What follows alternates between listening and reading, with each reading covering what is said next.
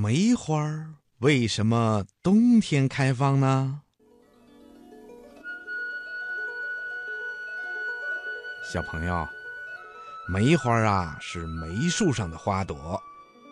梅树呢是一种著名的观赏植物，也是一种人人喜爱的果树。它的身高啊一般不超过十米，树干上的分支特别的多。大树杈上长着小树杈，粗粗细细、枝枝丫丫的，上面呢。长满了许多椭圆形的叶子。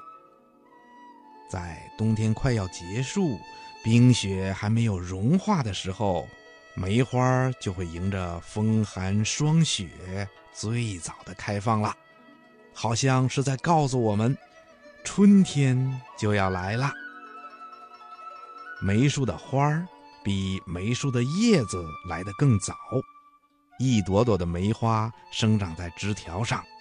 有白色的、粉色的、淡红色的、蜡黄色的，等等等等，朵朵梅花都散发出淡淡的幽香，非常的美丽。那梅花为什么在冬天开放呢？嗯，要说明这个问题呀，就得从花的结构说起。一般来说。春天开花的植物，它们花的各个部分呐，在前一年的秋天就已经长成了，并且包在花芽里面。到了第二年的春天呐，天气一天一天的暖和了，植物的各个部分的细胞都会很快的分裂生长起来，花儿的各个部分都会伸展开来，花儿也就开了。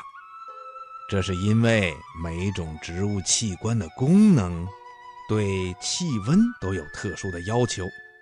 很多植物的花芽在天气暖和的时候开花，而梅花的花芽呢，生长所需要的温度啊比较低，在冬天快要结束的时候，温度已经满足了它生长的需要。所以呀，梅花会在冬天快要结束的时候开花儿。小朋友，你听明白了吗？